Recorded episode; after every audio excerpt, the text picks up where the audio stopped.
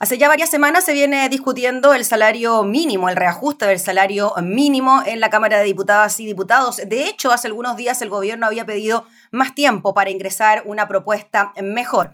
Esta propuesta fue prácticamente rechazada tanto en las comisiones de Hacienda y de Trabajo como también en la sala de la corporación. Fue aprobada la idea de legislar, pero no así la cifra del gobierno que proponía 10.500 pesos de reajuste al salario mínimo mensual. Vamos a hablar de este tema con el diputado Marcelo Chilling, integrante de la Comisión de Hacienda, quien además en la tramitación de este proyecto presentó indicaciones. ¿Cómo está, diputado? Muchas gracias por recibirnos. Hola, Gabriela. Buenos días. Muchas gracias por la invitación. Gracias, diputado. Diputado, primero le quería preguntar por la propuesta inicial del Ejecutivo, que no cambió mucho, salvo con las modificaciones al ingreso mínimo garantizado. ¿Qué le parece que el gobierno haya propuesto este 3,2% de reajuste, que incluso se dice que es de un 0,2, un 0,1% real, considerando la inflación del año pasado? Mire, Gabriela, el salario mínimo es eh, una norma que se establece legislativamente que define qué es lo menos que puede pagar una empresa a un trabajador. Y esto afecta fundamentalmente al sector privado. Esta no es el reajuste del sector público. Es la línea base desde la cual las empresas definen eh, los salarios de sus trabajadores.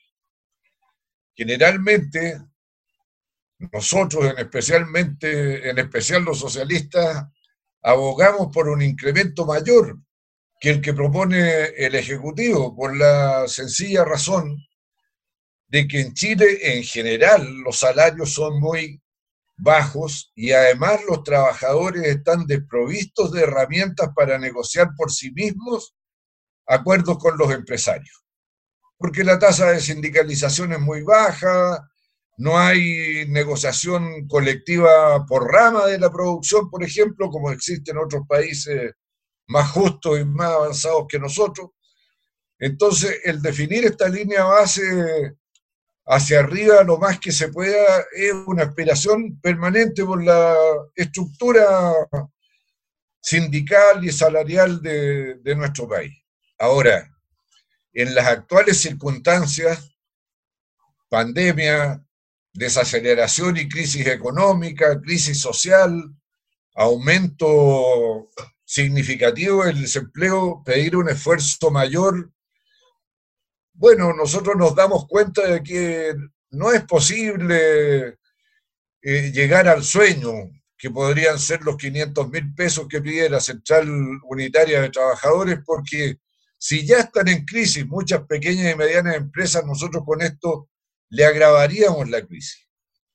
Entonces, ¿qué es lo que le hemos dicho al gobierno? Bueno, revisemos si todavía queda margen para aumentar un poco el reajuste del salario mínimo, pero pongamos la atención en el llamado ingreso mínimo garantizado, que consiste en qué? En un suplemento que lo, lo paga el fisco a las empresas y a los trabajadores que con su salario mínimo no llegan a ese ingreso mínimo garantizado que estaba establecido en 300 mil pesos líquidos. Bueno, el gobierno ha aceptado esta idea, de hecho viene en el proyecto que acaba de someter al Congreso de nuevo, mm. pero venía redactado en los mismos términos que ya existía. Hoy día el salario mínimo se estima que beneficia a más de 800 mil trabajadores. De esos 800 mil, solo 271 mil reciben el suplemento fiscal para llegar al ingreso mínimo garantizado. Entonces la pregunta es, ¿qué ocurre? Que siendo la población de trabajadores potencialmente beneficiada, solo una cuarta parte de él lo está recibiendo. ¿Qué ocurre con las otras tres cuartas partes? Y esa es la razón por la cual yo propuse una indicación para que el peso del trámite, la carga de aportar los antecedentes, no quede en el trabajador, como dice la ley hoy día, sino que quede en las empresas. Y que sean las empresas las que tienen que remitir las nóminas de sus trabajadores que están remunerados por debajo del salario mínimo a la Subsecretaría de Servicio Social para que ésta proceda al pago del suplemento que corresponde. Diputado, dígame. Una duda en relación a lo que me decía. Usted decía que 800.000 trabajadores reciben el salario mínimo, 200.000 reciben el ingreso mínimo garantizado, por lo tanto llegan a los 300.000 pesos líquidos. Es decir, estas otras 600.000 personas, con los descuentos previsionales, recordando que el salario mínimo está en 360 y algo, queda en 200 y tantos mil, o sea, no llegan a los 300 mil porque no tienen el ingreso mínimo garantizado. Porque usted el salario mínimo hoy día de 360 mil, mm. como recuerda usted, hay que descontarle las eh, imposiciones para la pensión y hay que descontarle la, el eh, aporte a salud, del 7%. Entonces, claro, los 360 mil, si solo fuera eso, quedan como líquido para ingreso de la persona, de la familia, por debajo de los 300 mil. Mm. Y el ingreso mínimo garantizado lo que busca es que nadie quede debajo del líquido 300 mil, que ahora naturalmente también hay que aumentarlo, porque el costo de la vida ha subido. Sí, claro. Ahora, después de algunos dime y direte, el gobierno aceptó mi indicación, la reformuló, estimó que las sanciones que yo proponía, que son las que están en el Código del Trabajo, no las que se me ocurren a mí autónomamente, eh, aceptó modificando las sanciones poniendo una eh, ad hoc, ¿ah? que es solo para estos eh, efectos. Y bueno, dado que el gobierno aceptó esto, aunque no pudo ingresar el la indicación en la sala, porque se requería la unanimidad y el Frente Amplio se opuso a dar la unanimidad. Entonces partió al Senado, pero con el compromiso de que en el Senado la indicación que convinimos con el gobierno se va a ingresar allá y va a permitir entonces que tengamos una mayor expedición en que el ingreso mínimo garantizado le llegue, ojalá, a los 800 y tantos mil asalariados con el mínimo, y de esta manera no tengamos que solo una pequeña parte de él se está beneficiando de este subsidio estatal. Diputado, y en relación a esto mismo y este subsidio ¿no? que debe entregar el Estado a estas personas, que el mes pasado fue a 200 mil, falta que lo entregue a 600 mil, ¿se puede diferenciar entre lo que hacen las grandes, las medianas, las pequeñas y las microempresas para entregar el salario mínimo y recibir estos subsidios? Bueno, desde hace tiempo que venimos planteando, Gabriela, que habría que hacer la discriminación porque las grandes empresas no tienen problemas mayores para tener un salario mínimo de 500 mil pesos. Incluso,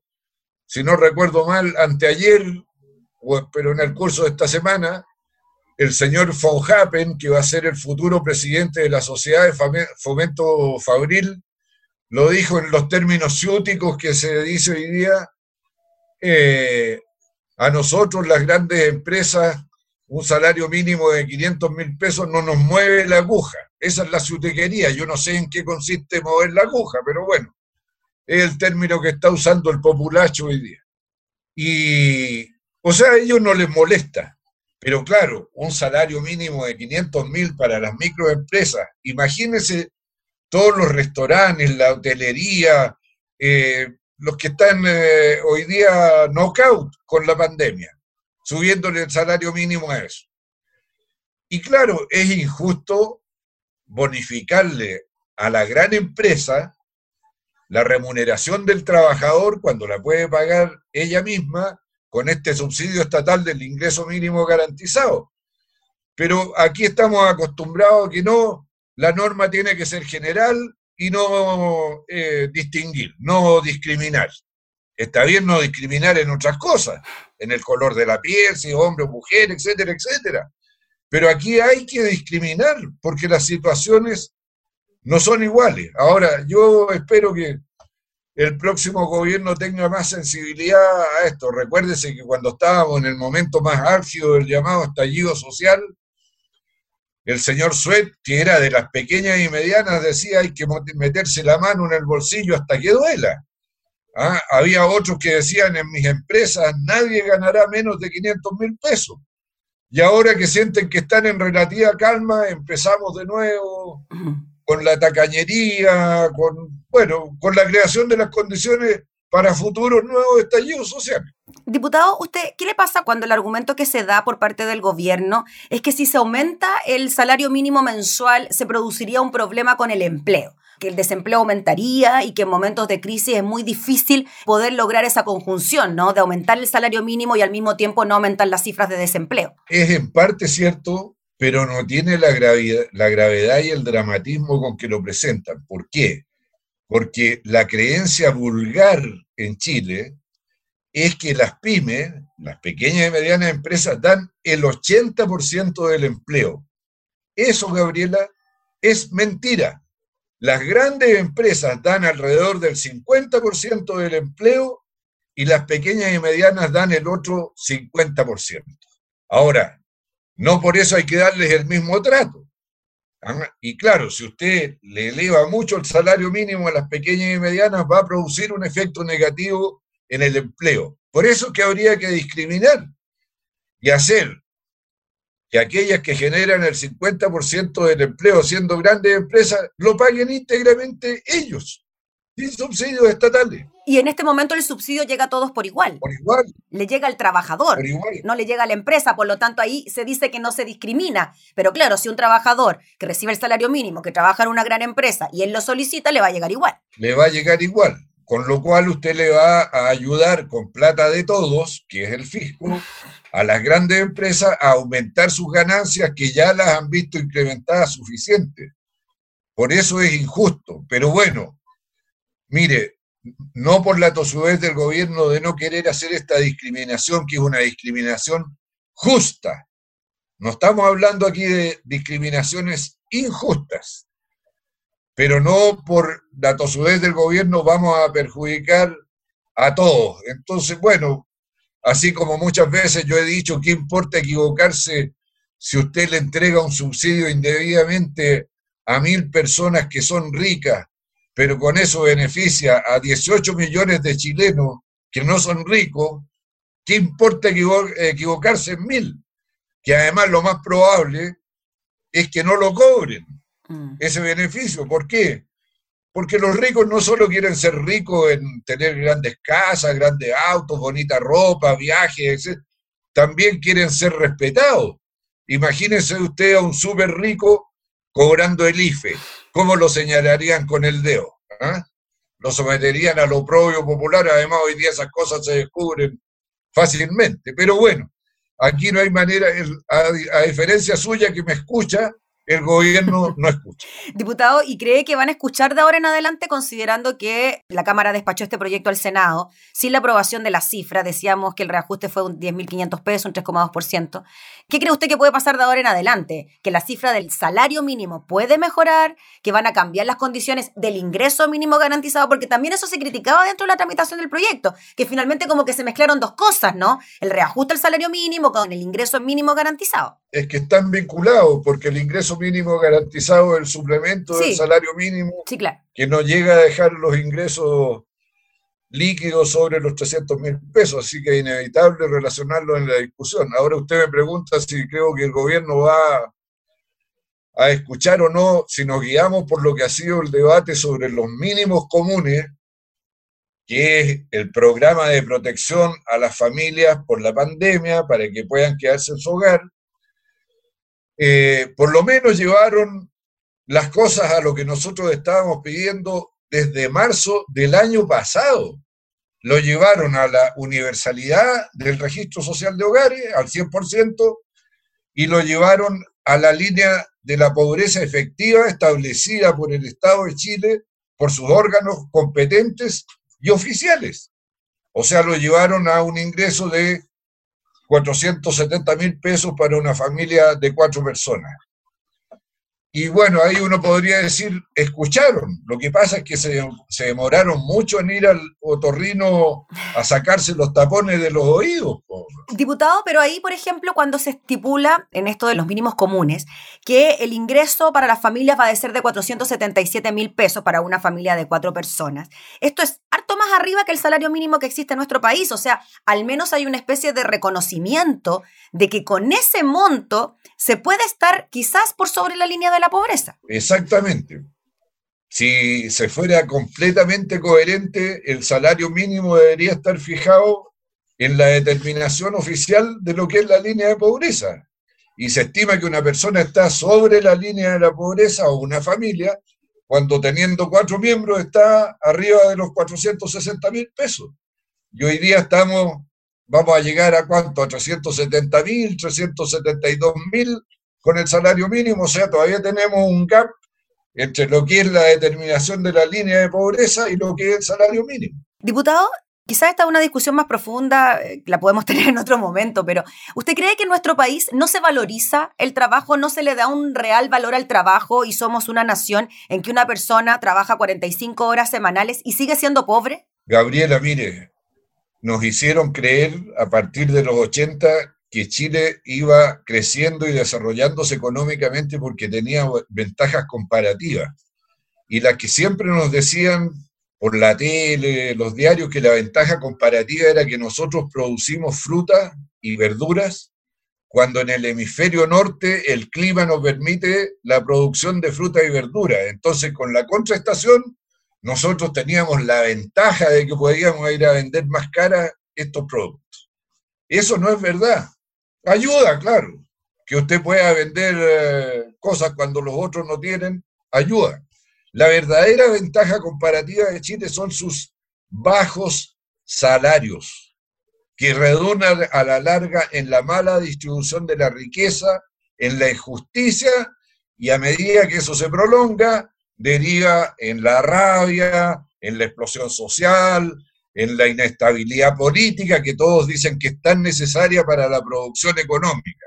Entonces, la manera de pensar de nuestras élites sobre todo de nuestras élites económicas y de algunas élites políticas que los secundan, es errónea, profundamente errónea, fundamentalmente errónea. Y mientras no la cambiemos, vamos a seguir viviendo en el país que nos tocó vivir, con inestabilidades, estallidos, a disgusto, enojados en las calles, con gente poco amable, que no se saluda en las mañanas cuando suben al ascensor, etcétera, etcétera. Si usted quiere tener un país diferente, no lo puede tener bajo estrés. Que qué voy a comer mañana. Y eso es lo que ocurre, ¿no? Con estas 800.000 personas que eh, siguen recibiendo este salario mínimo. Diputado Chile, le queremos agradecer por su tiempo para conversar de este tema. Seguiremos atentos a lo que ocurra en el Senado con la propuesta. Lo más probable es que vuelva a la Cámara para seguir tramitando, así que veremos qué pasa allí con eso. Muy bien. Gracias, diputado. Gracias a usted, Gabriela. Que esté muy bien, que tenga buena jornada. Gracias. Muchas gracias. Gracias. Era el diputado Marcelo Chilin eh, hablando sobre el reajuste al salario mínimo.